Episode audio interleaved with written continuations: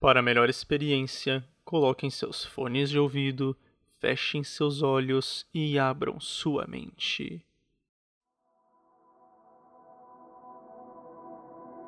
Muitas pessoas podem ficar preocupadas com o possível fim do universo. Mas será que o universo poderia realmente ter um fim? Simplesmente, puff, desaparecer, se extinguir para sempre? Poderia até parecer com a nossa teoria de que o Big Bang é a causa da nossa criação e da nossa destruição, como comentamos em episódios anteriores. Mas aqui não temos um paradoxo que se reinicia, e sim o fim do universo para sempre. Sejam todos muito bem-vindos a mais um episódio de Teorias do Universo.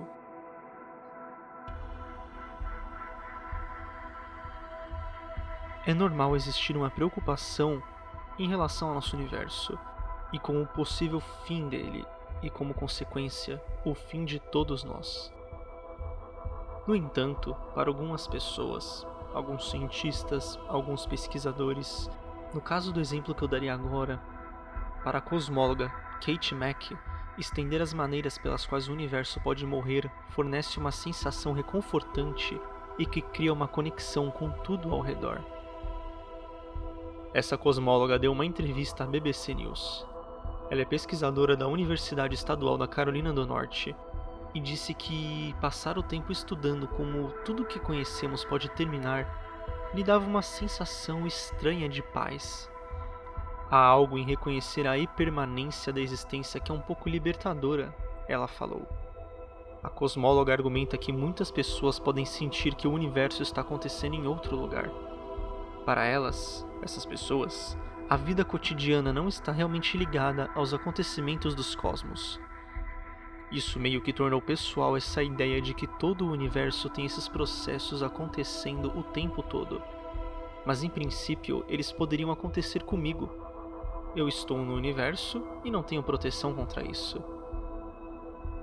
Mesmo assim, a cosmóloga Kate destaca sua incansável luta para compartilhar esse terror um pouco, o que parece mal, mas serve para ajudar pessoas a estabelecerem uma conexão mais pessoal com o que está acontecendo no universo. Morte por calor e decaimento de vácuo são apenas duas das intermináveis teorias sobre o fim do nosso universo. Kate diz que qualquer um desses cenários é possível. Provavelmente não vai acontecer nos próximos trilhões de anos, mas tecnicamente isso pode ocorrer a qualquer momento. Na sua opinião, o fenômeno mais divertido é o decaimento de vácuo. Diversão provavelmente não é uma palavra que eu deveria estar usando sobre a destruição do universo, mas é uma ideia divertida.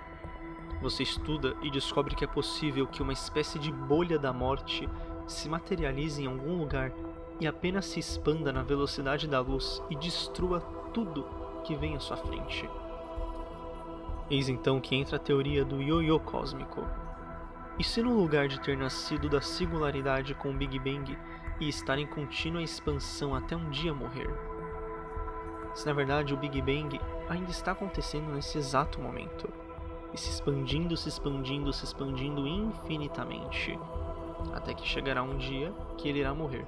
O universo fosse algo que sempre existiu, e que depois de alcançar determinado tamanho voltasse ao ponto de origem, como se fosse um ioiô, e passasse pelo mesmo ciclo de ampliação, contração uma e outra vez. Como eu disse, é como a teoria de que tudo se repete num ciclo infinito que comentamos em episódios anteriores. Que o Big Bang aconteceu e criou um universo, mas ao mesmo tempo destruiu o universo que já existia. E daqui bilhões, trilhões de anos, ele irá destruir nosso universo, só que simultaneamente criar um universo exatamente igual ao nosso. Essa teoria do yo cósmico é um pouquinho diferente. Ela afirma que na verdade o universo ainda está em constante expansão e criação.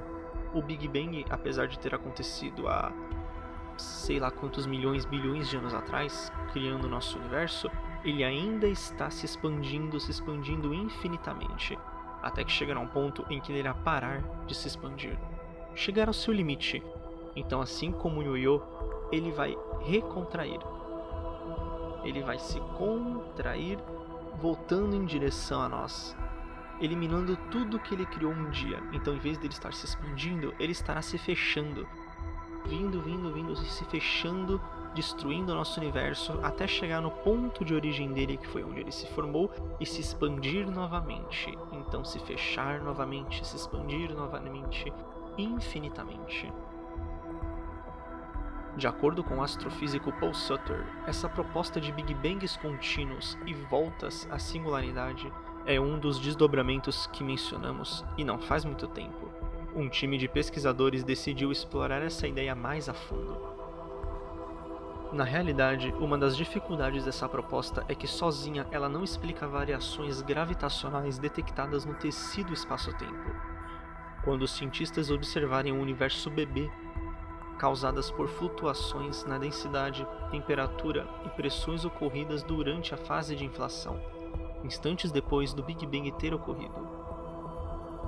Quando posta à prova, a teoria do cosmos cíclico produz modelos sem as anomalias observadas ou qualquer alteração de pressão, temperatura e densidade. E o problema é que sem essas deformações no tecido espaço-tempo, a evolução dos cosmos não comportaria a formação de astros e galáxias. Uma outra teoria para o fim do universo é a teoria famosa do Big Rip, em português, Grande Ruptura.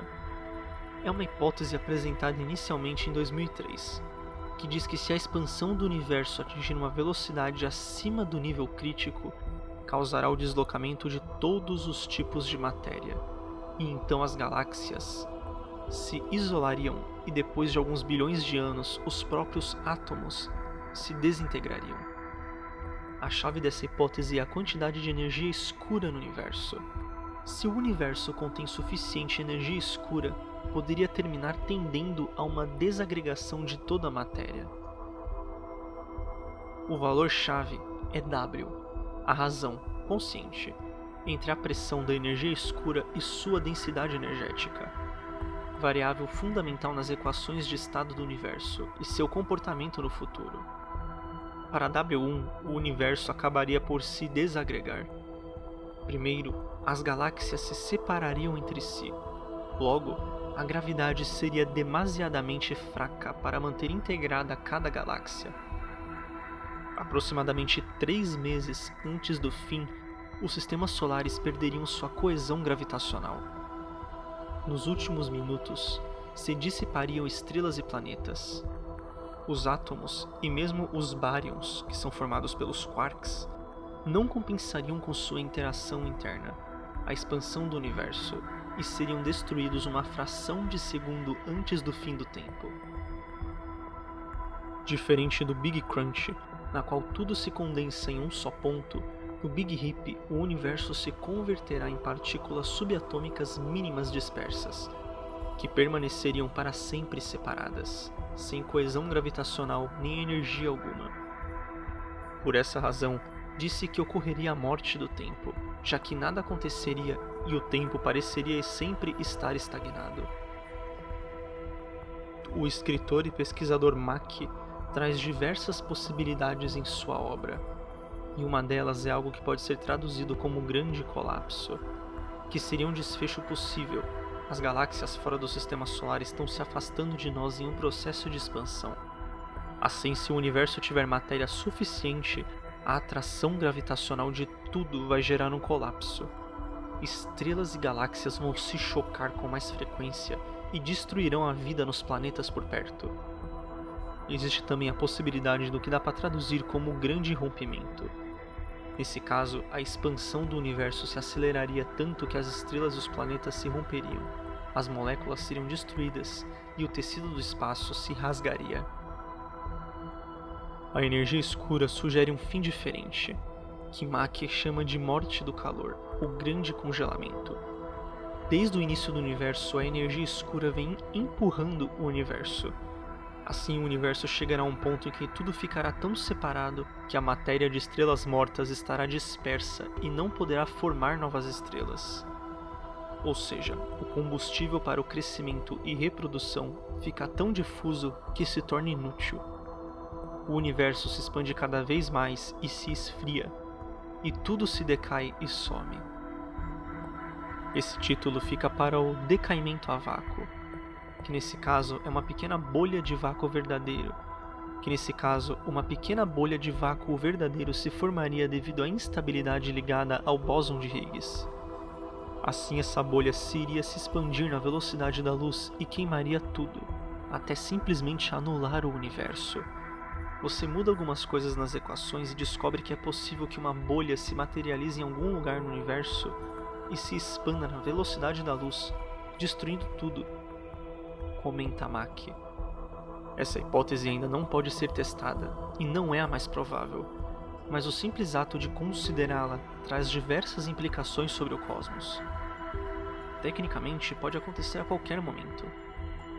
Esses pensamentos do fim do universo nos trazem um senso de perspectiva. A vida moderna tenta nos convencer de que estamos completamente seguros, protegidos e no controle de tudo à nossa volta. Mas isso não é verdade. Cosmicamente falando, nós simplesmente estamos no universo e temos que aceitar o que ele nos dá, seja de bom ou de ruim. Para vocês, como seria um possível fim do universo? Qual a sua maior teoria sobre o universo? hotmail.com e vamos discutir ela juntos. Você pode mandar para mim também através do meu Instagram, arroba Gabriel.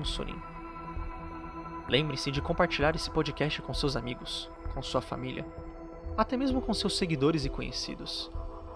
Divulgue para todos. Procure mais pessoas para questionar e se aventurar conosco. Ajude-nos a continuar dando essas teorias e esses questionamentos para vocês. Até o próximo episódio.